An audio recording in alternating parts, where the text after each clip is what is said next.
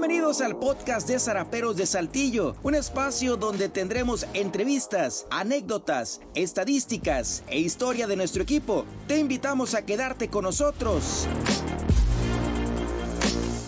Aquí comenzamos.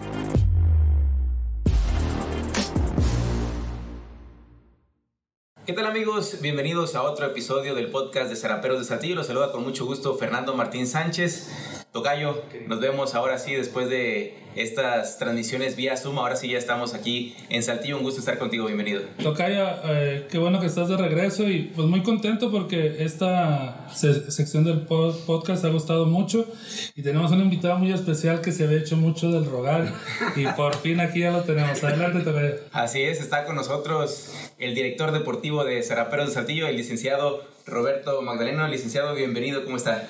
Muy bien, Fernando, muy bien, gracias a Dios. Pues la verdad es lo que pasa es que no había llegado a precio, por eso. No, no, no, aquí por una u otra cosa no se había podido, pero aquí estamos como siempre a pie del cañón. Sentíamos como una estrella floja como el contrato, ¿no? y ya le mando la propuesta y sí, no, sí, no, no se crea.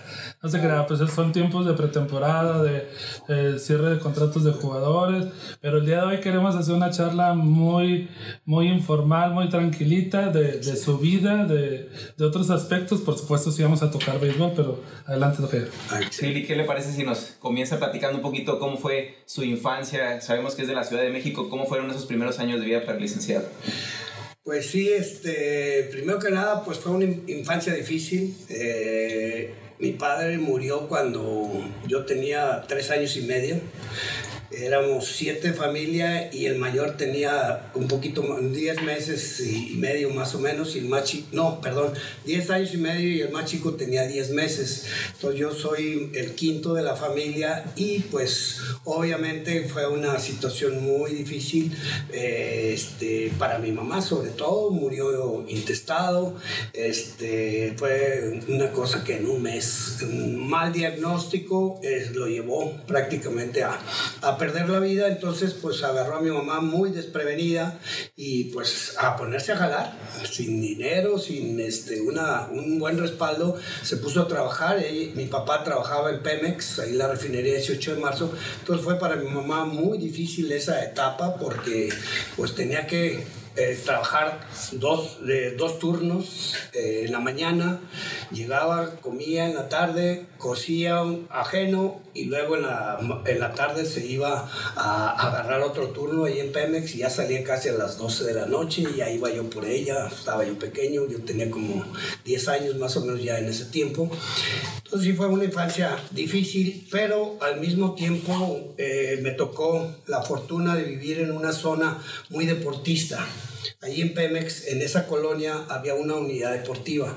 Entonces, este, como te digo, toda mi vida ha sido muy circunstancial. Esa, esa calle, esa calle fue eh, extraordinaria porque este, eh, se juntó un gran ambiente y toda la gente le gustaba eh, jugar de una o de otra cosa. Entonces, jugábamos todo el día salíamos de la escuela ya regresamos y ya estábamos ahí en la calle jugando fútbol, jugábamos fútbol americano, jugábamos tacón, jugábamos este, trompo, jugábamos de todo lo que se podía ocurrir. Y ya en la unidad deportiva nos íbamos a, jugar eh, béisbol o nos íbamos a, a, a, este, a jugar básquetbol, que al final era el deporte que, que yo le di más, más este, eh, más sentido en mi juventud. Empecé a jugar más tiempo básquetbol, pero vinieron unas lesiones. Una, primero vino una lesión en la, en la rodilla izquierda que me prácticamente me retiró porque me tornó un menisco, no tuve una buena recuperación, seguí jugando, seguía lastimándome y entonces este, prácticamente eh, dejé el básquetbol y empecé a, a, incorporarme al béisbol a través de alguna invitación de, con un señor que había jugado béisbol profesional, él iba a entrenar al estadio de ahí de, de, la unidad deportiva y yo iba como recogebolas ahí a acompañarlo y, y, y empezó a, a, darme roles como vulgarmente se dice y me dijo que si yo jugaba, me dije no, pues no, no, la verdad no juego con nada. Yo había jugado liga pequeña, liga pequeña de 11 años, eh, 10 y 11 años había jugado la liga petrolera, entonces me invitó a jugar con el señor Mario Saldaña Mario Saldaña, que al final pues fue casi mi, mi tutor, ¿no? ¿Por qué? Porque él eh, tenía unos hijos que jugaba, eh, que tenía, que dirigía él en la Liga Maya Tenía dos, tres hijos que jugaban en un equipo ahí más o menos de una categoría. De hecho, ahí jugaba el Houston Jiménez. Eran unos chavalos de 15 y 16 años.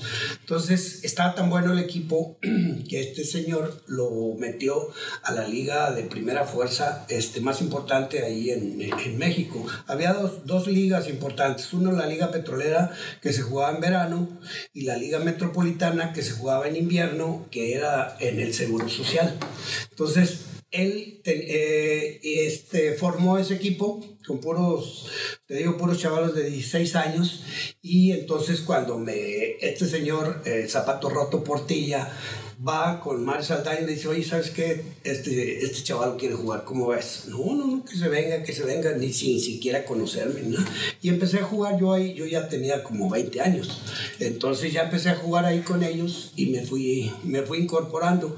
Hicimos una, era un señor eh, muy especial, era de esos señores que formaban los grupos, eh, los equipos, eh, con un sentido muy humano y un sentido muy familiar. Entonces de tal manera, este, este, que después de cada juego había alguna convivio, alguna reunión, alguna copita, esto y el otro, y entonces formó un equipo muy, muy bueno y ganador 100%. Este, y era un equipo este, que no pagaba, no pagaba, y había equipos muy fuertes con jugadores eh, profesionales que les pagaban mucho dinero, y aquí no, todo el mundo quería jugar y se formaba un ambiente muy bonito. ¿Qué tipo de responsabilidades tenía a esa edad en la juventud y cómo lo fue combinando con, con el camino del béisbol? Sí, entonces yo estaba ahí, este, en ese tiempo ya estaba en la universidad, en la UNAM, en la Facultad de Administración. Entonces ahí estaba y eh, al mismo tiempo jugaba yo béisbol. Entonces ahí lo, eh, nos incorporábamos pues, totalmente, ¿no? Entonces este, con este señor, te digo, hicimos una, un clic muy, muy importante y yo jugaba softball con la selección nacional este, de primera fuerza y entonces este, jugábamos en la Liga Petrolera, una liga donde estaba ahí dentro de la refinería 18 de marzo. Y el superintendente era un super fan de, del softball y él formó ese equipo con jugadores. Estaba Celerino Sánchez, estaba el Avestruz Rivera, estaban varios. Tito Florencia, el mejor softbolista de, de, México, el único, el único mexicano que está en el Salón de la Fama. Entonces formó un equipo muy importante y en una ocasión el, el señor, el, el, superintendente Armando Melo, me dijo, oye Beto, ¿por qué no, no me ayudas a, a, trabajar con unos niños este, de, de 10 años? No, de 9 y 10 años. 9 y 10 años era la categoría. Le dije, sí, ¿cómo no? O sea, ellos me pagaban ahí en Pemex eh, era, ahora sí que era aviador, era aviador, estábamos ahí, y jugaba con el equipo, entrenaba ahí con los muchachos y ahí nos, nos pagaban bien. Entonces me quedé yo prácticamente ahí este, como instructor también. Y viene un campeonato eh, mundial juvenil infantil en el Palacio de los Deportes. Este, por cierto, ahí estaba Danielito Fernández, pero una mirruñita. Y, este, y entonces me dice el señor eh, Mario Saldaña, como sabía que estaba yo dirigiendo a unos niños, dijo, oye, ayúdame de coach aquí en este campeonato mundial. Dije, no, pues encantado de la vida. Y me fui con él este, de coach, junto con dos más. Y, fue un torneo impresionante donde el estadio, el Palacio de los Deportes, todos los juegos que jugaba México se llenaba. Era un, una cosa impresionante.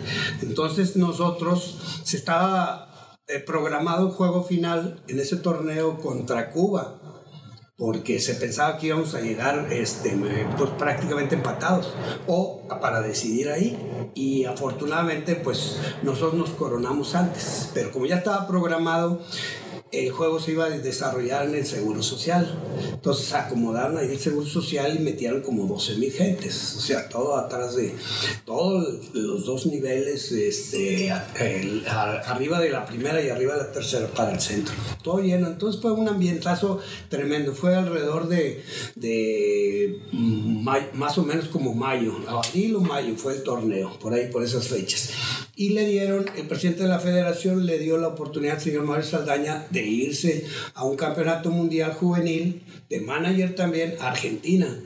Entonces me volvió a llamar y ya este, estuve, fuimos a ese campeonato que entre comillas era un equipazo, pero los chavos de 17, 18 años muy vagos, sin agraviar, y entonces este, eh, más, ganamos un solo juego. El último le ganamos a Argentina con un squeeze play que se equivocó el pitcher y se le fue la bola. Si no, no hubiéramos ganado ningún partido. Entonces regresamos de ahí, pero ya el señor Saldaña ya había hecho, este, ya había llamado la atención. Él había jugado béisbol profesional antes. Entonces lo invitaron los Tigres eh, de México para ser su manager para ser el manager de los Tigres. Entonces él me dejó de manager con el equipo del Salto ahí en la Liga Metropolitana. Entonces ahí lo íbamos a ver. En el equipo de, del equipo infantil había un niño judío, de padres judíos, este, de 11 años, Rubén Iskovich, que se formó tan bonito el ambiente. Te digo, este señor tenía un ángel especial en todos lados donde llegaba. Entonces, el señor, el papá de este niño, era un de esas gentes que le llaman worker alcoholic. a las 6 de la mañana está en su oficina y regresa a las 12, una de la, 12 de la noche, 1 de la mañana a su casa. Pero vivía ahí en la capital, eh, allá por la salida Pachuca, y digo, para allá estaba su oficina y él vivía acá por las lomas, o sea, de lado a lado. Entonces tenía que ir muy temprano precisamente para no agarrar tráfico. Pero en ese tiempo se iba a los entrenamientos con nosotros y, este, y le agarró un cariño muy especial al señor Scoy porque tenía en las lomas ahí un penthouse con un piso lleno de, este, con puros juegos este, para los niños, máquinas y de todo tipo. Entonces se llevaba, se llevaba un equipo, después de cada entrenamiento armaba un juego interescuadras y él era el manager, él era el umpire. No sabía nada de béisbol, pero él era umpire. Y hacía lo que quería contar de que, para que ganara un equipo. Y entonces ese equipo se lo llevaba a su casa. Al día siguiente ganaba el otro como fuera y se lo llevaba a su casa. Entonces se creó un ambiente muy bonito y le agarró un cariño muy especial al señor Mario Saldaña. Entonces, de tal manera que él dejaba su trabajo y se iba a ver los juegos ahí al Seguro Social para ver al equipo de los Tigres, principalmente para ver al señor Mario Saldaña. Y a la mitad de la temporada, más o menos, o antes, lo quitaron. Lo quitaron ahí de manager y le dio mucha tristeza a este señor. Entonces dijo, no se preocupe, perdón, no se preocupe, don Mario, le decía a don Mario, voy a comprar un equipo y usted va a ser mi gerente. Terminó la temporada, compró el equipo de los alijadores de Tampico, donde estaba Héctor Espino. Sí. Y acaban de. ¿Estaba Derek Bryan ahí o no? ¿Era de los Astros de.? No, de, Astros de Tampico, pero fue después. Y compró el equipo de Tampico para llevárselo a León. Estoy hablando del 78. Del 78.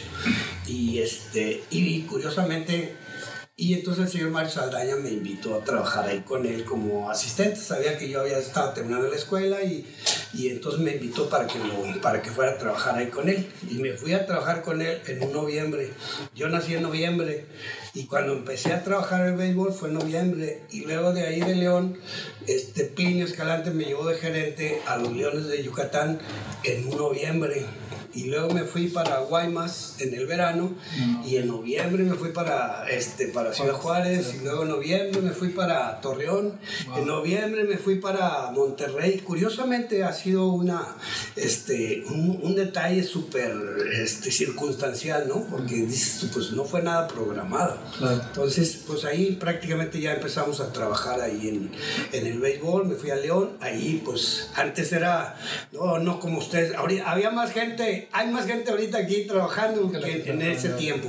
Prácticamente era el señor Saldaña que vivía en México, yo que estaba, que era Milusos, que trabajaba en todo, estadio, este, publicidad, todo, y estaba el contador y una, una secretaria, y párale de contar. el utility. El utility, sí. Y entonces ahí empecé y trabajamos un año y medio hasta que vino el problema de la huelga.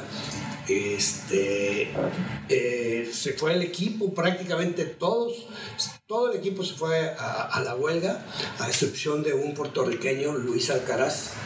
Entonces, inclusive un jugador, el shortstop, que era hijo de Mario Saldaña. Todos, todos se fueron, todos se fueron a la, a la huelga Y entonces el señor Scoville se decepcionó.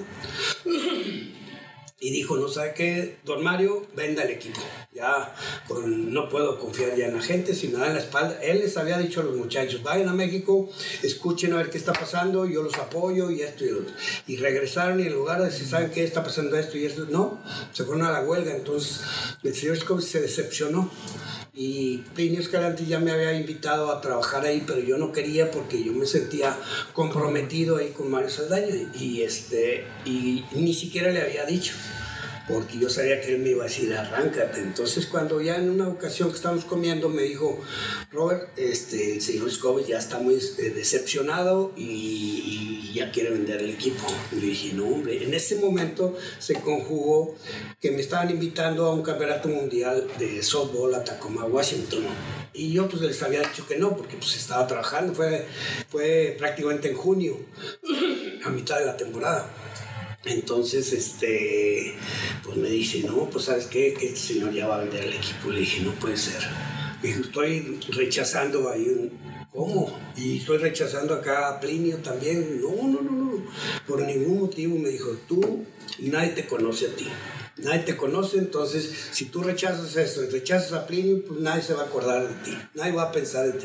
Tú vete al campeonato, disfrútalo y regresa y dile a Plinio que, que sí vas con él ya le dije a Plinio y, le pedí permiso para ir al, al, campeonato y me dio permiso. Cuando regresé estaba la grilla de la, de la, de, la huelga y entonces pues ya me tocó ahí convivir con él porque él era de los fuertes, con el presidente de la liga, con Mansur, con este Ramírez Muro y todo eso, arreglando todo el, el problema y entonces ya me quedé y me esperé hasta que en noviembre me reporté ahí con Mérida.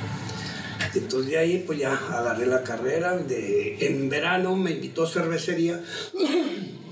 perdón, me invitó a cervecería a incorporarme a la organización. Ellos tenían eh, Ciudad Juárez, Chihuahua y eh, Monterrey. Entonces compraron, iban a comprar dos equipos en la costa del Pacífico, Mazatlán y Guaymas. Entonces me, dijeron, me invitaron y yo les dije que no, pues acabo, tenía seis meses con Plinio y entonces me dijo Plinio igual, dijo Plinio, eh, arráncate Roberto, porque esta, aquí esta operación no va a durar mucho tiempo, él, él estaba frágil ahí con sus socios y sí, como al año se fue. Entonces me dijo, vete porque Monterrey, la cervecería de Monterrey es muy fuerte y eso te puede ayudar mucho. Aquí, bueno, y total ya le dije que sí a don Jesús Carmona y, este, y me dijo, ¿a dónde quieres ir? ¿A Guaymas o a Mazatlán? Y mi mamá es de Mazatlán. De ahí un pueblito cerquita más que le dije, no, pues a Mazatlán. Pero ya cuando vieron... la Concordia de dónde? De, cerquita de Concordia, sí, cerquita en Pánuco. Pánuco, Sinaloa, es un pueblito minero. Entonces, este cuando ya vio realmente Mazatlán que estaba perdiendo el equipo de, por la marca, porque eso juega mucho, se rajaron. Entonces ya, ya quedó nada más Guaymas y me fui para Guaymas.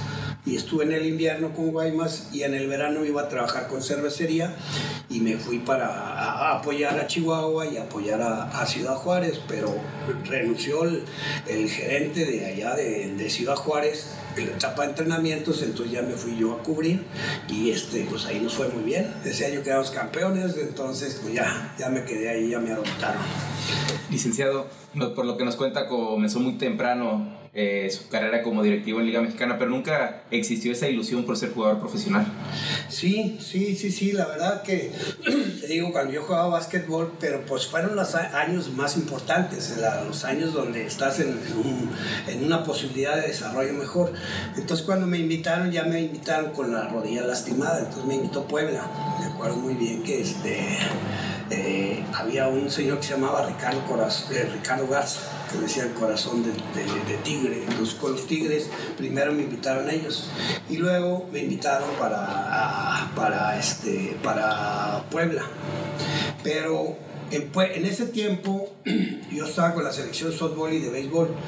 Entonces, si tú firmabas un contrato, aunque no jugaras, ya te consideraban profesional y ya no podías jugar este amateur en, ningún lado. Entonces, cuando me invitaron con Tigres, eh, con Puebla, les dije, bueno, que venga el médico es que me revise bien la rodilla y si él cree que yo puedo jugar a diario así con normal, con intensidad y todo eso, pues yo firmo pero no, me querían enganchar y me dijo, no, no, no, es que el médico tiene que nada más atiende a cuando ya están firmados y que esto y que el otro, y como que me cayó el 20 y dije, no, no, no, no, mejor ya, yo estaba terminando la, la escuela, entonces dije, no, mejor termino la escuela y ya me, me quedo yo a representar a, este, a los dos deportes.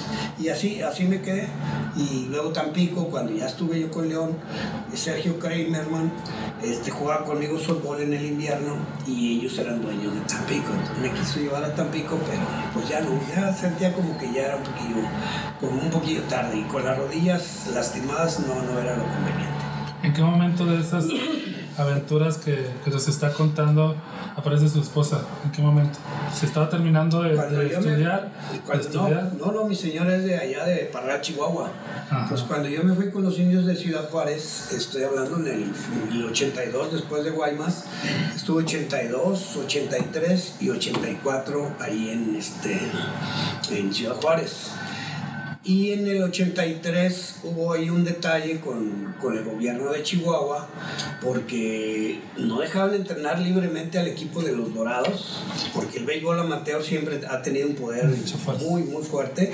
Y entonces entrenaba la selección de, de, de Chihuahua de béisbol amateur y salían ellos y entrenaba el equipo de los Dorados. Entonces interferían mucho el campo en muy malas condiciones.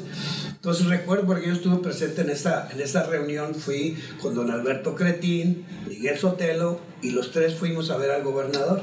Y me acuerdo que le dijo, oiga, ¿sabe qué es que así no, así no podemos trabajar?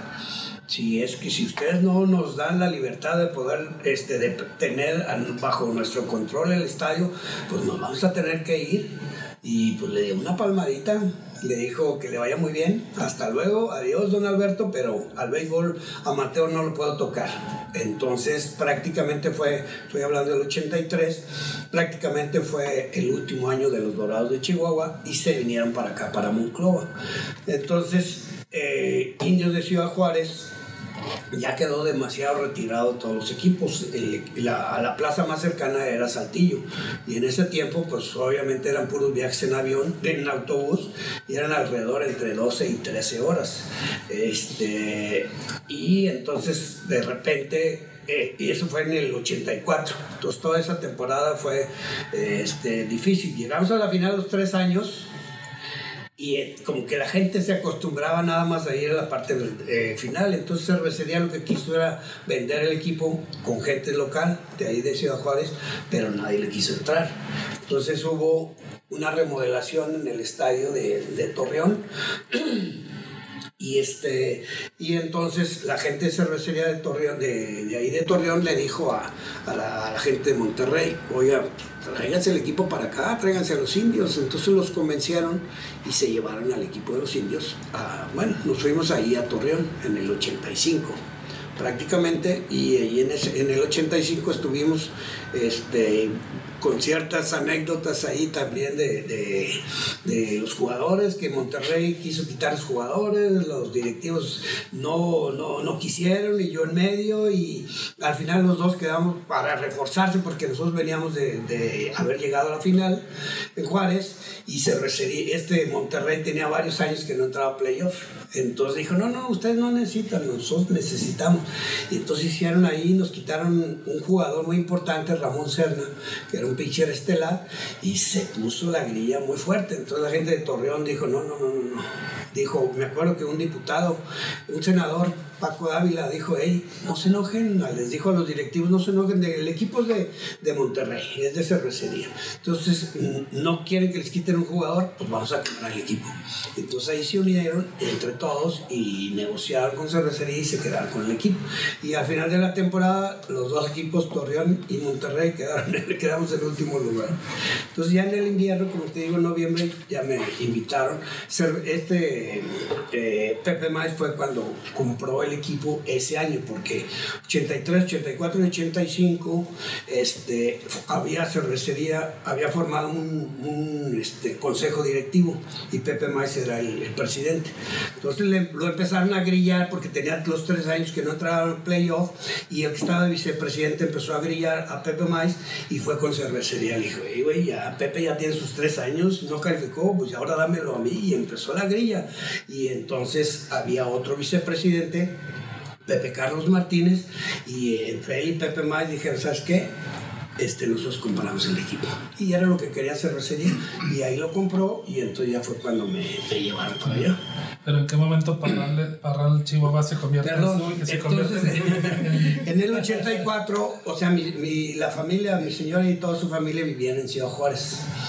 Y cuando terminó la temporada, yo tenía muy buena amistad con el, el, director deportivo de toda la Universidad de Ciudad Juárez. De hecho, jugábamos eh, béisbol en un equipo y tenía muy buena amistad y entonces constantemente me llevaba, él era un asesor y un amigo del rector y me llevaba este, seguido ahí a rectoría y ahí la conocí. Ahí los ahí, la, ahí la conocí y este, aunque no estaba, no era su secretaria, pero pues ahí nos tirábamos señas.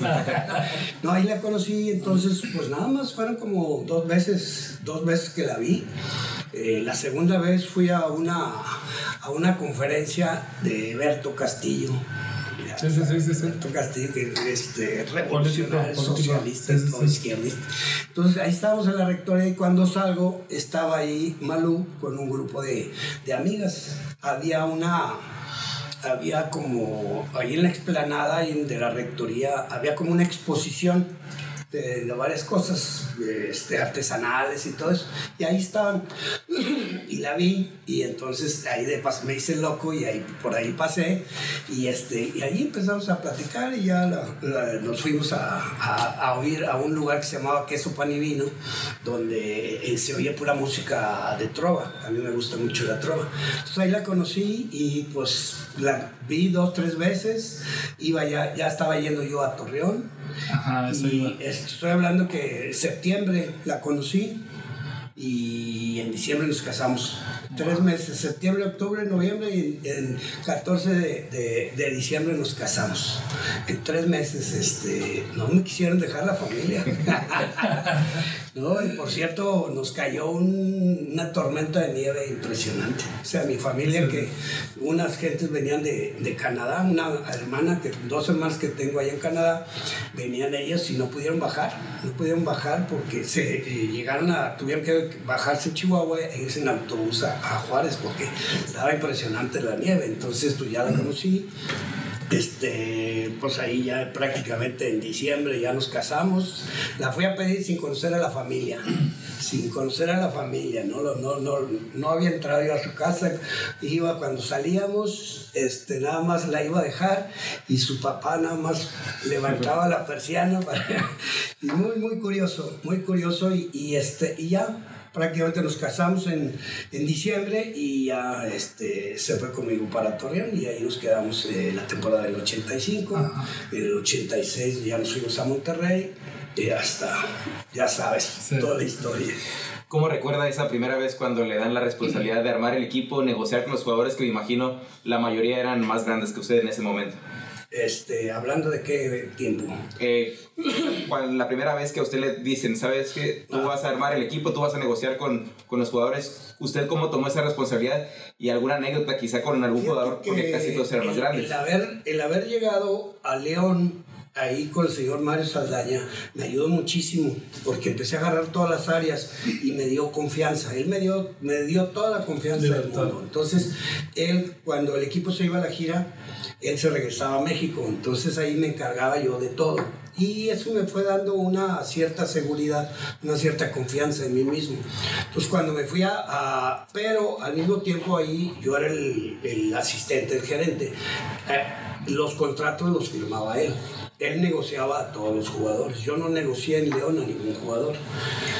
Cuando ya me voy para Yucatán, entonces sí, Plinio me dice, hoy iba a haber, como se fue, salió León, salió Toluca, en ese tiempo éramos 20 equipos, entonces este, al salir eh, cuatro equipos iba a haber un draft. Entonces Plinio me dice, ¿sabes qué, Roberto? Necesito que me hagas una, un análisis de todos los jugadores, todos los jugadores que van a estar disponibles para draft. Pues fue una responsabilidad para mí bien canija, porque yo no estaba tan involucrado en toda la... ¿Y como qué gente estaban en ese draft? En ese draft pues, agarramos a Bellacetín, agarramos a Tony Castro, agarramos a... ¿A quién más? Este creo que a Peluche Peña. Y pues más o menos, más o menos este, nos, fue, nos fue bien. Agarré a, un hijo de, un hermano del Houston Jiménez, que en paz descanse, era un prospectazo, tenía 16 años. El Houston ya estaba en Estados Unidos y este eh, lo, lo, conseguí, pero así. Eh, por arte de magia con el señor Mario Saldaña, que me lo recomendó. tenía 16 años, era un prospectazo mucho más grande que Houston. Pero eh, como fue la época de la nave, lo mandé a, la Academia de Paz y me lo regresaron. José Luis Gutiérrez, que estaba ahí encargado, que trabajaba para Tigres, me dijo, oye Robert, este chavo está grillando mucho. No puede estar aquí en la academia porque nos está calentando a todos los muchachos. Y, entonces ya me lo llevé a la Liga Tabasqueña, que era otro nivel. Y, este, y al rato no, desertó y se fue y se metió a la liga de, a la, a la nave. Empezó ahí a jugar con algunos de los equipos y, este, y algunos años después tuvo un accidente y, y se mató. Se mató, pero era un prospectazo. Después, ¿qué, qué, pasa, ¿qué pasa cuando ese ir y venir, en qué momento dice, aquí es más fácil como establecerse, hasta que llega a Monterrey y ya fue más fácil como hacer carrera? Bueno, eh, fíjate que cuando llegué allá con Yucatán, que te digo con Plinio, Plinio era una persona súper metódica, muy profesional, entonces llegué en noviembre y estaba programado, perdón, el, este, la convención de béisbol estaba programada en febrero ahí en, en, Yucatán. Entonces Clinio era perfeccionista, era de las personas que quería todas las cosas pero bien hechas. Entonces, este, pues empezamos a trabajar y desde el logotipo y empezamos y era eh, yo trabajaba a, las 6 de la tarde, ya me hablaba él de su oficina. ¿Sabes qué, Robert?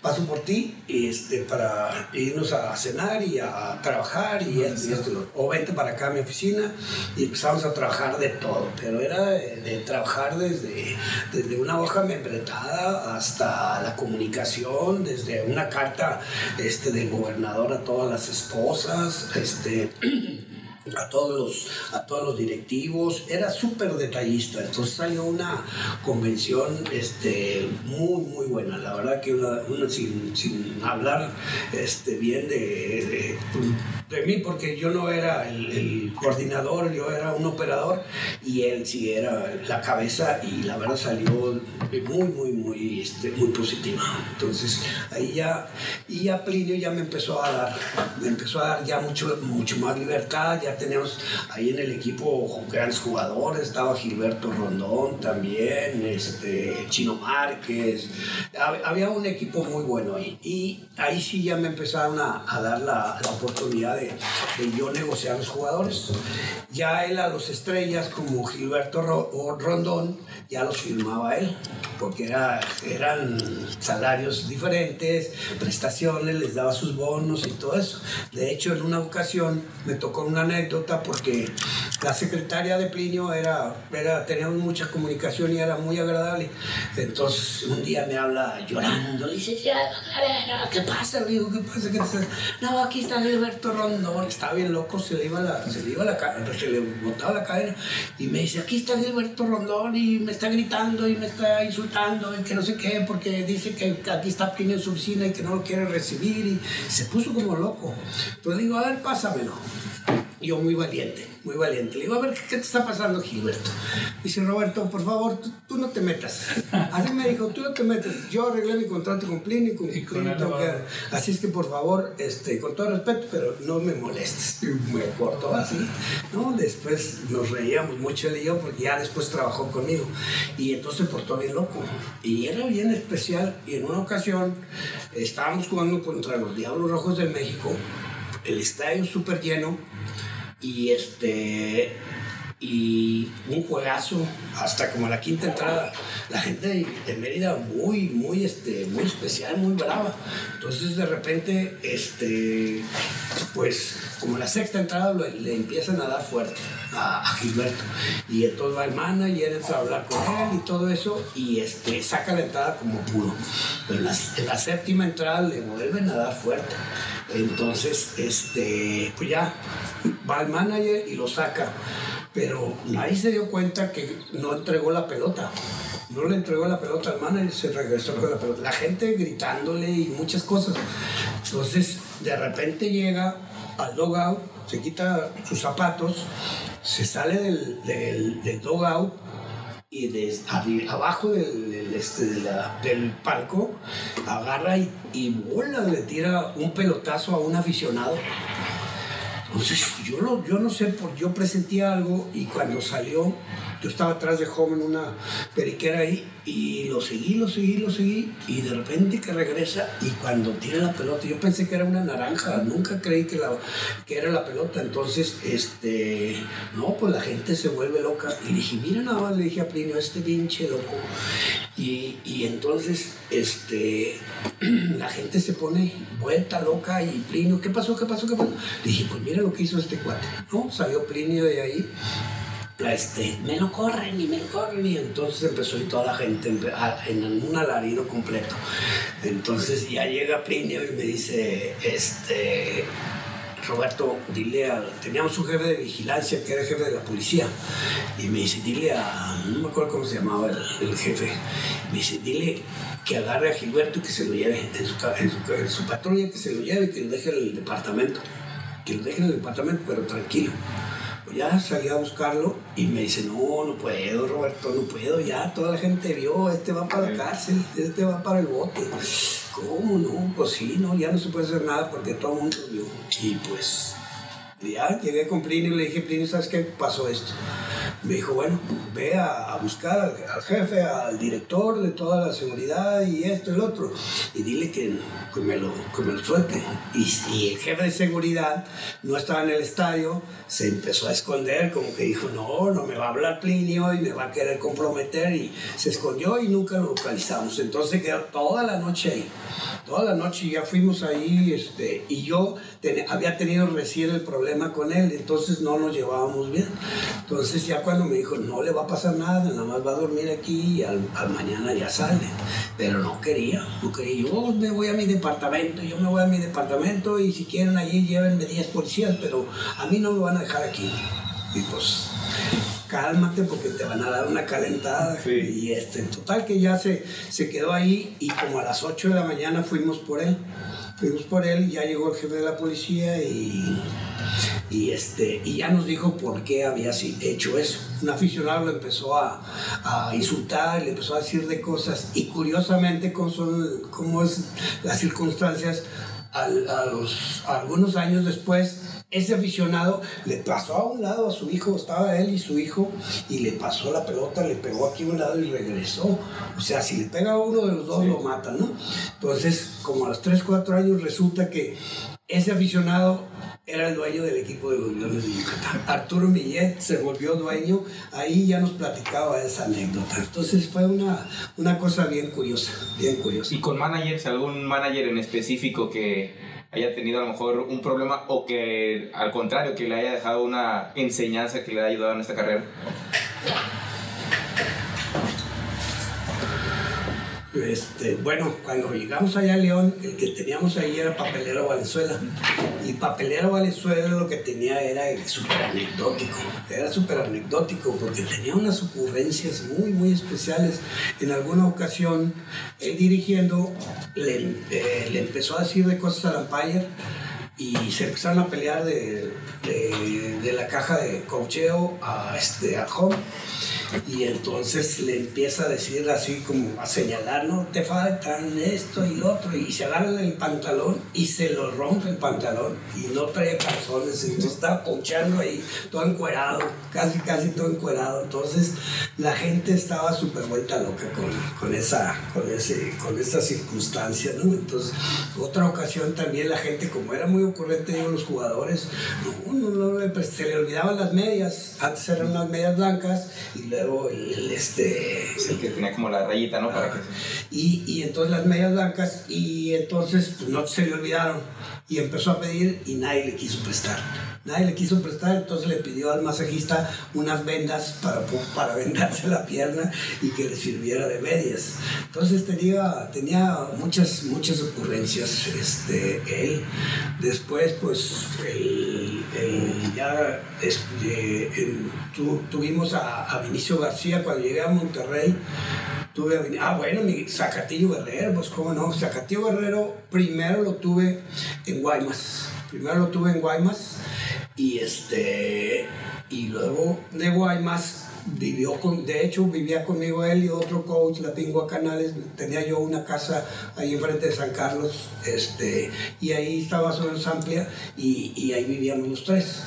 Y luego me fui para eh, Ciudad Juárez y él era el manager. Entonces, pues hicimos una amistad, tuve una, un detalle muy especial con él, porque en una ocasión en el 82 estábamos jugando, Ciudad Juárez pues nunca había sido campeón.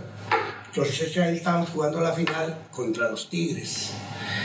Y entonces, este, pues resulta que vamos a México, le ganamos los dos juegos, regresamos a, a Ciudad Juárez y, en el tercer juego, en el tercer juego, este, pues resulta que dos de los estrellas, Bobby Smith y Terry, y Terry, Lee, llegaron tarde al, al, entrenamiento.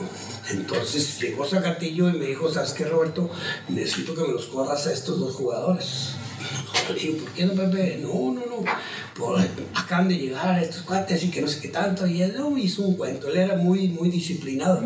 Entonces este, le dije, no, no, no, déjenme hablar yo con ellos, yo calmo ahorita la situación, déjenme hablar con ellos, este, estamos en la serie final, ¿cómo voy a quitar al, al primero y al, al tercer bate? Dije, no, yo hablo con ellos, y ya les con ellos, y pues sí, se han ido de bajos, pidieron disculpas, todo eso, y pues ya les llamé la atención, pero este, ya fui con don Pepe y muy muy, a fuerzas, este, los admitió. Los admitió, ganamos ahí el tercer juego con un gran trabajo de ellos y, este, y entonces vamos a, a una conferencia, antes se acostumbraba a las conferencias de prensa después de cada juego. Entonces ahí estábamos hablando y me pregunta un periodista de, de allá de, de, México, Raúl Mendoza, un, un periodista de antaño. Dice, este, ah, no le preguntó a Zacativo, oiga, don Pepe, ¿y cómo se siente? Ya está tres juegos, tres, tres, tres juegos a cero y, y, ya están a punto de ganar el campeonato y que no qué. No, no, no, pues la verdad muy decepcionado y empezó, muy decepcionado. ¿Qué pasó y por qué decepcionado? No, no, es que la directiva no me apoya. Y digo, ¿qué pasó? ¿Por qué no se le apoya? Y yo oyéndolo y casi, casi dándole una cachetada. Y este, me dice, no, es que estos jugadores me llegaron tarde, que no sé qué tanto, y, y le pedí apoyo a la directiva para que me lo suspendiera y, y como era de los periodistas de antaño, pues luego, se me quiso revirar a Zacatillo, pues lo conocían, yo acabo de llegar allá a Ciudad Juárez. Y dice, oiga Roberto, ¿y, ¿y, qué fue lo que pasó? ¿Por qué no apoyó a Zacatillo? Que no sé tanto, y este, ya me empezaron a querer presionar. Le digo, miren, antes que otra cosa está el aficionado no están nuestros orgullos, no está nadie. Yo reconozco que es una falta de los jugadores, pero yo hablé con ellos y este, les puse un alto y ellos rectificaron y, prueba está que nos ayudaron en este juego. Y pues tenemos, no, no vamos a regalar el campeonato nada más por orgullo, le digo. Entonces tenemos nosotros que, que buscar este, ganar el cuarto juego. Esto no se ha terminado, llevamos tres, pero nos falta el importante.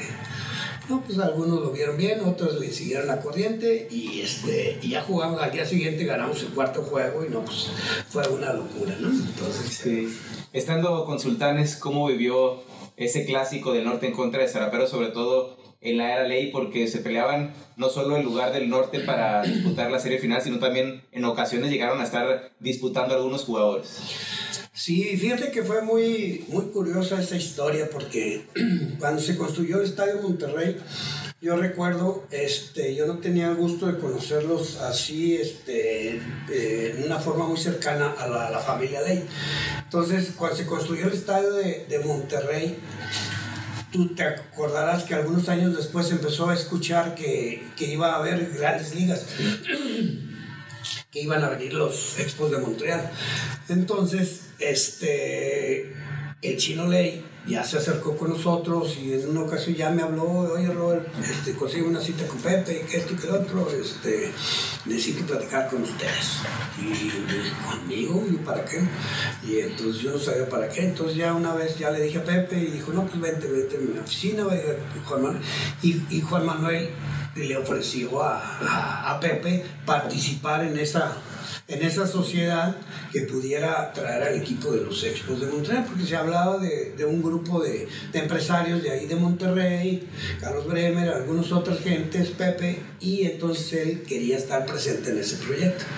Al final no se concretó y ya se quedó, este, ya se quedó eh, separada esa relación.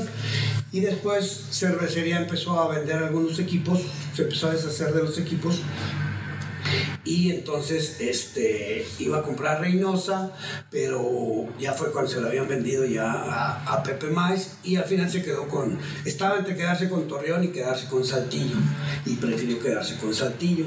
Entonces ahí empezó y este, pues él era ganador él era ganador chino y empezó a formar el, un equipo pues de, de, categoría y le empezó a meter, a traerse toda la, la mercadotecnia de allá de, de Culiacán y entonces pues reconstruyó toda la organización, ¿no? Entonces, pues obviamente que entraron dos, dos egos muy fuertes, este, y pues Pepe quería ganar y Juan Manuel quería ganar, entonces se, o sea, hicieron unos pleitazos muy fuertes, o sea, a mí me tocó este, presenciarlo, de hecho, pues era, este, parte importante en las juntas, este, eh, hubo un problema primero en una ocasión con Manny Rodríguez, Manny Rodríguez aparentemente él estaba jugando en una liga independiente y entonces él debía haber entrado a un draft, lo trajeron firmado, hubo ahí unas este, críticas, protestas y luego este el caso de José Lima. Sí. José Lima, yo estuve en Dominicana, era muy amigo de Félix Fermín, que Félix era mi manager y ahí estuve, estuvimos ahí, ahora sí que emborrachándonos ahí en la casa de Félix Fermín con José Lima y no, no, no, él estaba comprometidísimo a ir con nosotros. Por eso fue que hubo mucha molestia porque de repente pues no. Entonces ya cuando yo hablé con el agente me dijo la gente, mira, Roberto, tú sabes cómo se maneja esto. Y pues hay un, dinero por fuera y esto y el otro, porque estaba prohibido, ¿verdad? había un tope salarial. Total que este, nosotros no le habíamos ofrecido el tope porque estaba prohibido y aquí se lo dieron. Entonces se armó el pleito y discutimos y peleamos en las asambleas y todo eso. Y pues puso, se puso muy caliente, se puso muy caliente, nos tocaron pues, prácticamente ya todos los enfrentamientos en la parte final de los playoffs. Sí. Pues eran casi siempre Saltillo Monterrey, Saltillo, Monterrey, y pues hubo, eh, este, el, en alguna ocasión, este, se jugó eh, un juego hasta las 2 de la mañana, 2 y media de la mañana allá en Monterrey, y todavía no había la televisión, todavía no había el circuito, pero hubo una jugada muy especial donde ya ganábamos nosotros como en la entrada 10-11, este, un rolling con casa llena hacia este Verdugo, Verdugo era el segunda base, pero como vio ya la situación de que no iba a poder hacer doble play, entonces persiguió al corredor que venía de primera segunda, se regresó y lo tocó con el guante y la pelota cae en la mano y tiró a primera y marcaron este, el out. Entonces se armó un relajo forzamos a, a Luis Alberto, a, este, a los Zapayes, a que fueran allá al cuarto de video, a que vieran la jugada como estaba clara. Y pues eh, Juan Manuel también ahí defendiéndose y protegiéndose, y el Houston, y esto y el otro, don Álvaro.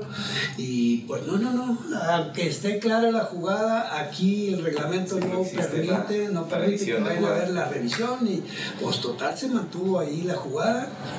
Y este, y pues a regresar al campo a las dos y media de la mañana.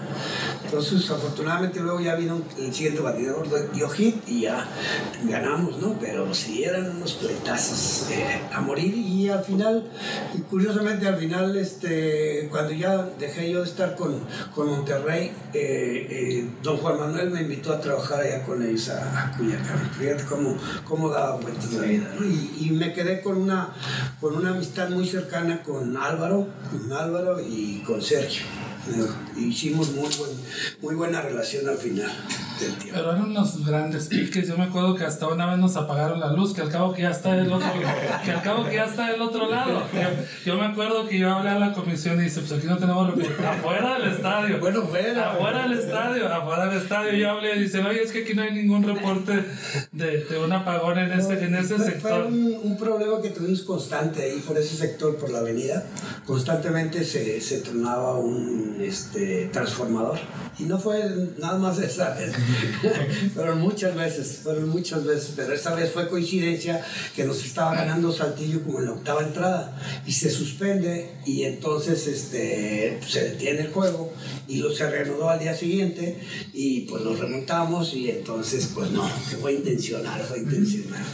Después de tantos años de rivalidad con Zaraperos y tantos años con Sultanes, ¿se imaginó en algún momento estar ahora como eh, al frente de la parte deportiva, pero del equipo que tanta, tantos problemas le dio?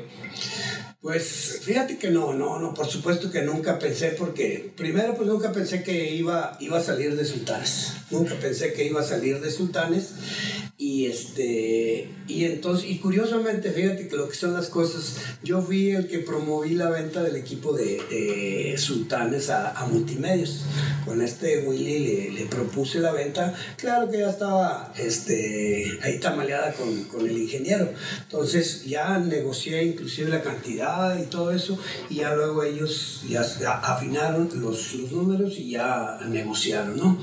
Entonces, pero yo no pensaba eh, salir, eh, salir de, de, de Monterrey. Entonces empezaron a dar ahí algunas cositas que ya no me agradaron. Yo ya los últimos años, la verdad, es muy tensionante. Es muy tensionante este, la presión de, de dirigir a un equipo y una organización era, era muy complicada. Ya en los últimos años había sido muy difícil. este, por la cuestión económica y que no había un buen respaldo. era la única organización que, que el gobierno no, no apoyaba económicamente. Entonces, para el ingeniero ya era una situación difícil. Entonces, era, urgía ya una, la, la posible negociación de- del equipo. Entonces, ya se dio con esta gente multimedios y pues ya vi una, un área de oportunidad de, de- de tomar un break. Yo pensaba, la verdad, que ya no iba a seguir en el mismo. Ya pensé, yo ya, paz, este, ya me retiro al 100%. Estuve más o menos un año retirado hasta que vino la invitación acá a Saltillo. Y me habían invitado de la costa del Pacífico, me habían invitado a algunos otros equipos, pero no, no, no estaba yo con, con, eh, y, eh, con ilusión de, de ir a otro lado. Ya habían sido demasiados años con, con Monterrey. Dije, no, no, no, no me, no me atrae ya irme para otro lado. Quería recuperar un poquito del tiempo con su familia. Sí, sí, esa era la, la idea. Y, y ya cuando llegó, este, cuando llegó esta invitación, pues la verdad sí me, sí me llamó mucho la atención porque dije, bueno, es, siempre he tenido un respeto, un respeto muy, muy importante a la Plaza de Saltillo porque desde que yo estaba con Ciudad Juárez, me, eh, nos tocó unos enfrentamientos muy especiales aquí con, con Zaraperos. De hecho, aquel año del 83 que se cayó la barda y todo eso, fue, fueron, fueron años de, de, de mucho, de mucha, este, Pique. de mucho pique, de mucho enfrente, mucha competitividad sana y todo eso. Nunca había tantos problemas hasta que llegó aquí Rogelio Treto.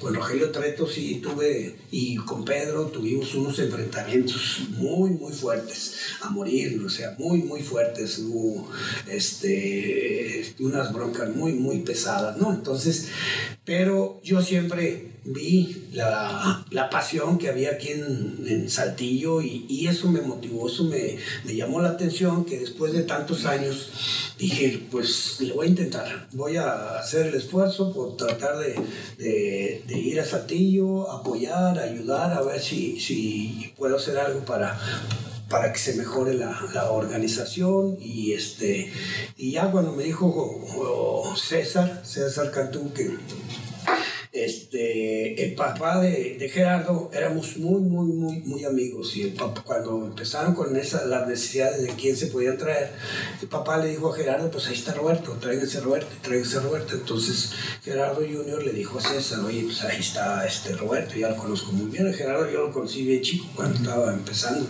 Entonces, este, pues ya me dijo César y dije, no, pues adelante, adelante y aquí estoy dando lástimas.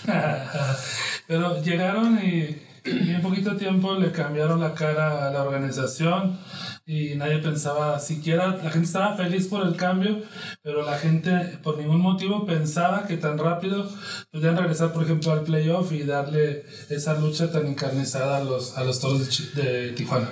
Sí, sí, sí, este bueno, tú sabes, siempre, siempre lo he dicho yo, en el deporte la integración, la integración de un grupo, de un equipo, eh, te, te, puede sacar adelante, independientemente de la calidad, independientemente del dinero que le metas, todo eso. Cuando hay, cuando hay compromiso, cuando hay deseo, cuando hay familiaridad, eso tiene un impulso, tiene un plus. Entonces, con la calidad de los jugadores, pues se levanta más.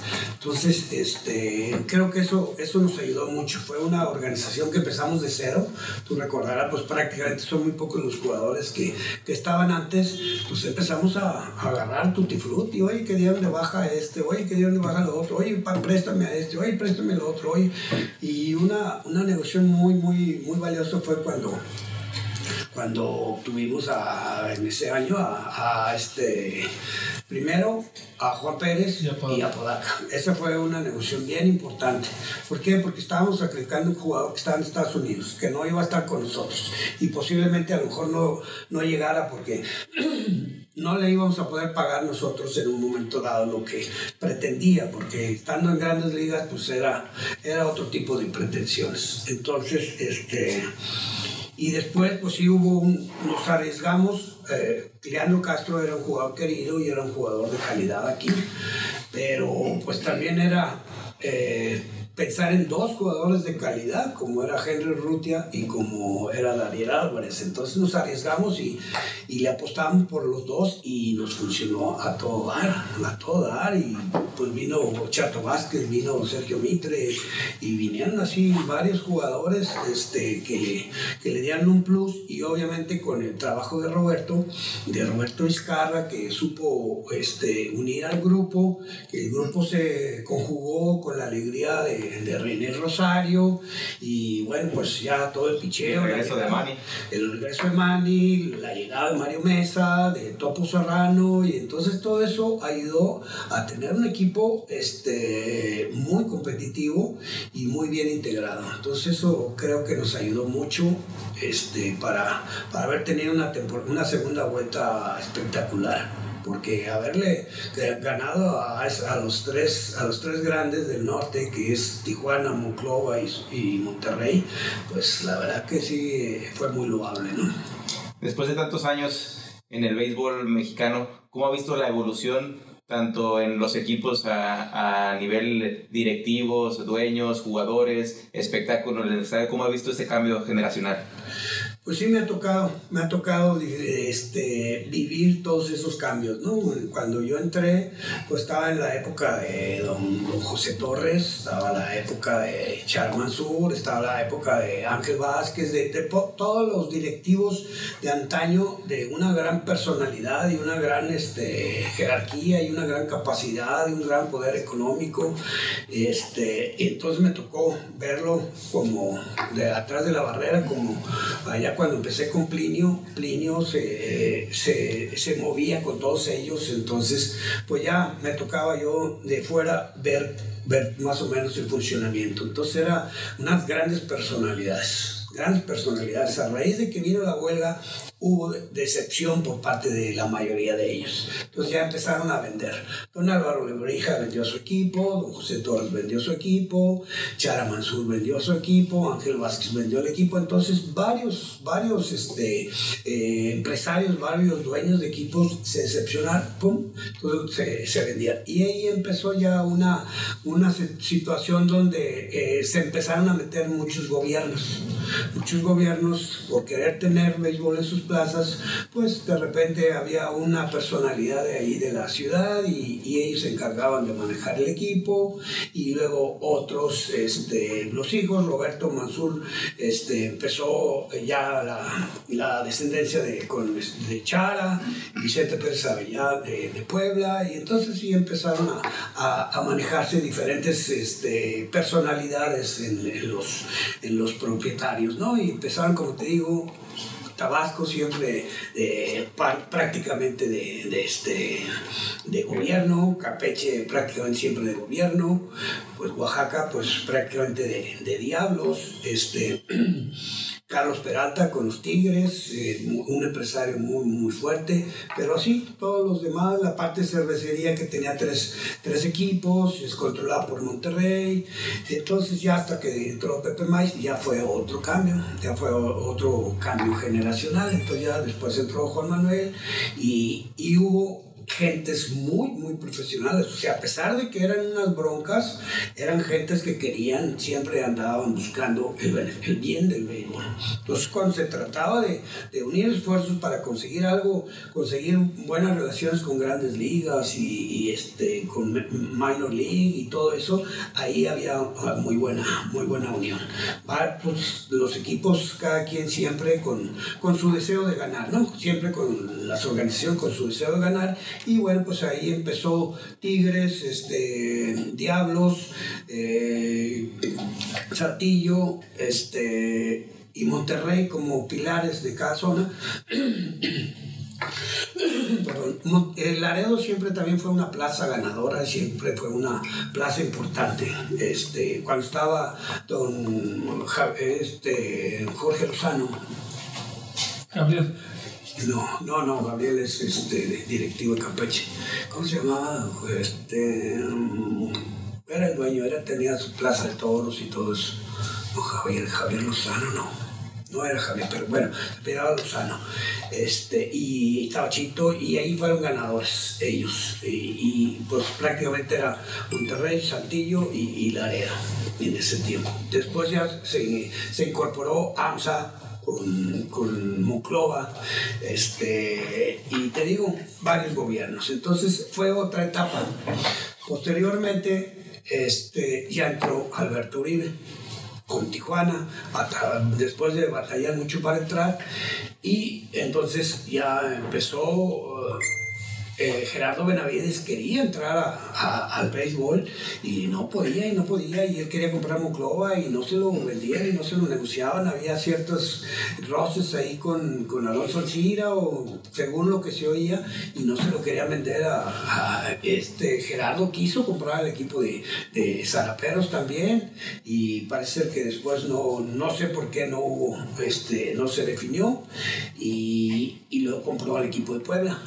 Posteriormente ya Altos Hornos ya traía muchas broncas dijo a vender. Entonces dije, aprovechó este Gerardo Benavides y dijo, no, lo compro. Entonces quedó con Puebla y se quedó con, con Miclova. Y posteriormente ya vio que, que no le convenía a Puebla y ya se, se, deshizo ese compromiso porque no iba la gente a Puebla, a pesar de que habían sido campeones. Entonces ya se, se quedaron y entraron también los arellanos. Entonces gentes jóvenes con potencial económico y entonces ya entró otro tipo de, de filosofía. Eh, ya fue cuando empezaron toda la cuestión de los pleitos de los mexicoamericanos y esto y lo otro, y ya vino ese, ese tipo de rompimiento y entonces ahorita ya se, queda, se, quedó prácticamente una, una visión diferente en ese relevo generacional de directivos, le gusta el béisbol actual, independientemente de los mexicoamericanos y, y las nuevas reglas para el, para el béisbol. ¿Le gusta el béisbol como se juega actualmente? Pues mira, te digo, como te decía anteriormente, pues ya me tocó vivir varias, varias épocas de todo tipo, de la forma de jugar, la forma de trabajar de la gente y todo eso. Y pues te das cuenta que cada, cada época es diferente. Es, a veces nunca es bueno comparar, este, pero sí, la pasión con la que se vive es diferente, es diferente. La forma de jugar ahora el béisbol es más, más fría, más mecánica, más, este, eh, más estadística. Hablo en general, hablo en general, tanto aquí como, como en el béisbol de las grandes ligas, ¿no? Ya es un poco más de números, se pierde mucho, eh, en cierta forma, la pasión y ya nada más eh, estás dependiendo de, de, ciertos equipos que son los que generan toda la expectativa. En general, este, anteriormente, inclusive había un dicho que allá en, las, los seminarios en grandes ligas en Estados Unidos decían no necesitas tener un equipo ganador para tener un estadio lleno. Es la forma como lo trabajabas, la mercadotecnia, el espectáculo, la forma de jugar y todo eso, hacían amalgamaban un, un, una, un, detalle para que la gente se entusiasmara. Entonces la gente iba al estadio sin estar pensando si ganaba o no ganaba tu equipo. Y ahora ya se perdió mucho eso. Ahora la gente quiere un equipo ganador como de lugar, porque también ya hay una, una gama de, de deportes este, espectaculares. Entonces ya el béisbol se juega de una manera, ya, ya entró, por ejemplo, el, fútbol de lleno a, este, a Estados Unidos, eh, ves la, eh, la UFC, ves la, las... Entonces, entran deportes de mucho contacto, de mucha agresividad, entonces el hockey, entonces todos esos deportes la gente ya los está prefiriendo porque nuestro estado de ánimo ahora es muy agresivo. Entonces siempre requieres ese tipo de espectáculos. Entonces a veces el béisbol ya lo ves mucho más relajado y como se juega a diario, pues entonces ya es un tipo de, de, forma de, de, sentir y de ver el béisbol, ¿no? Tanto como, no como directivo, porque cada quien tenemos nuestra, nuestra pasión nuestra forma de, de, sentir los partidos. Yo soy una persona demasiado, que vibro demasiado todos los juegos, entonces desde la primera pichada hasta la última estoy, estoy sufriendo, que no es bueno no es bueno, por supuesto que no es bueno, pero, pero es una costumbre, es una costumbre. Yo en prácticamente los 40 años que tengo, yo creo que si he dejado de ir a, a 20 juegos en los 40 años, han sido muchos en las diferentes plazas. Nunca faltaba un juego en León, nunca falté un juego en, este, en Yucatán y en las diferentes plazas nunca pues. faltaba. En Monterrey de repente un juego y, y, este, pero nunca, nunca. Yo creo que 20 son, son muchos días. Entonces todo eso te hace tener una, una pasión y, una, y vibrar demasiado intenso, ¿no? Entonces veo los juegos que a veces hasta me caigo gordo yo y a, mi familia también. Ya, cálmate me acuerdo que mi suegro siempre, hey, hey, tranquilo, no me esté molestando. o sea, de repente me, pierdo, ¿no? De repente pierdo, pierdo el, el, control, el orden y sí me apasiono demasiado. Licenciado, pues muchas gracias por habernos acompañado, por platicarnos un poquito de lo que ha sido su vida, de, de, cómo es prácticamente la vida de un director deportivo, algo que quiera agregar para los aficionados ya de, previo a, a esta nueva temporada de Liga Mexicana. Pues, ¿qué te puedo decir? La verdad que siento muy contento, muy agradecido aquí la forma, el trato que me, que me han dado la, la gente, todo en las redes sociales. Pues generalmente son, son comentarios positivos, de apoyo, este, y bueno, pues eso me hace sentir muy bien, pero al mismo tiempo me hace sentir muy comprometido a no fallar, a no fallar. Entonces, estamos con ese deseo. El año pasado, en el 20, estábamos muy motivados y con mucha ilusión de que íbamos a tener una gran temporada. No se dio por algo, Dios sabe por qué hace las cosas, entonces nos la tiene guardada para el 21.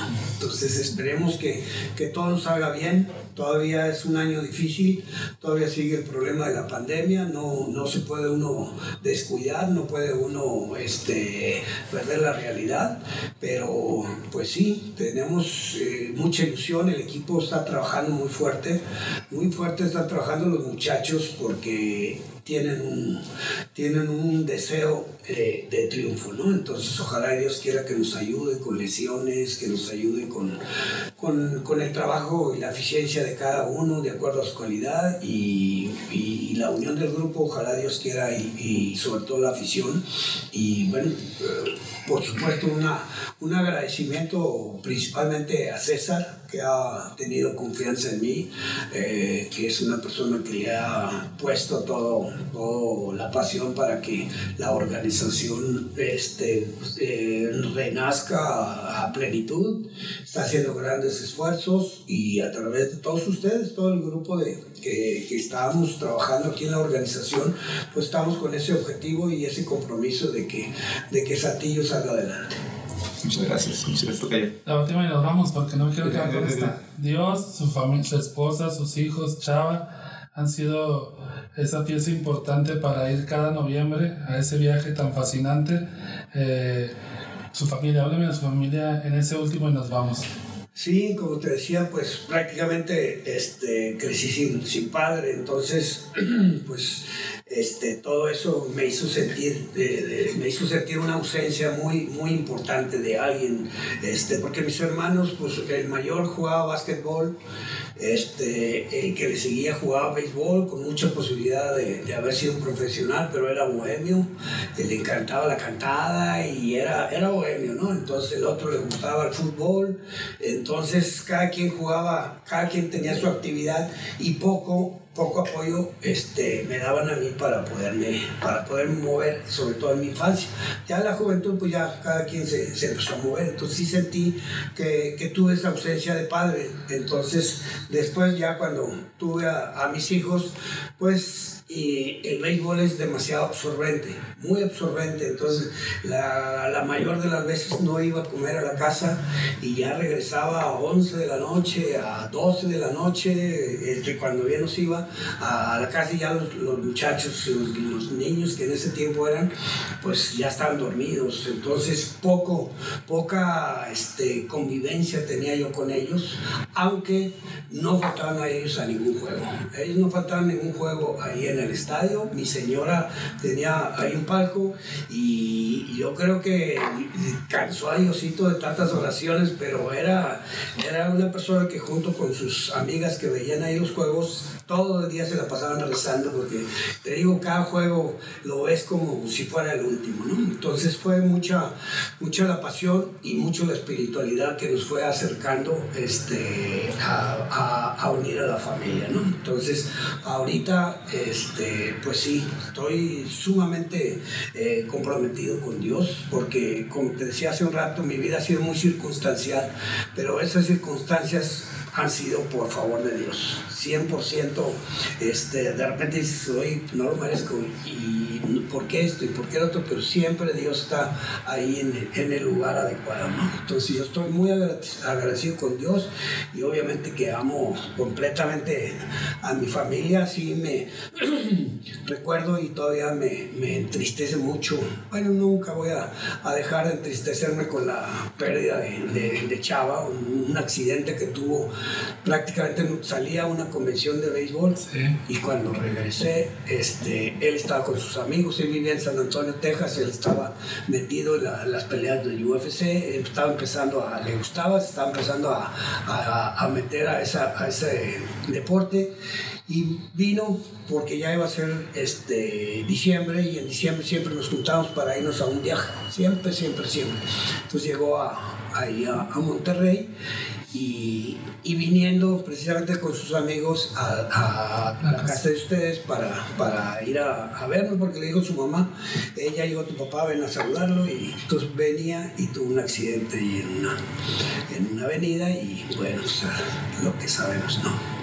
Entonces sí, sí es una ausencia muy, muy fuerte, muy fuerte. Mi mamá este, eh, prácticamente también hace dos, en 2007, 2017, perdón, en 2017 también murió, pero ella, gracias a Dios, de 98 años.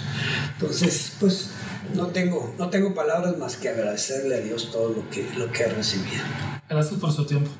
Al contrario, Fernando. Muchas gracias, licenciada Muchas gracias. Y gracias a ustedes por habernos acompañado. Ya saben, los esperamos en el próximo episodio de este podcast de Zaraperos de Saltillo. Esta fue una producción de Zaraperos de Saltillo. Nos escuchamos en la próxima.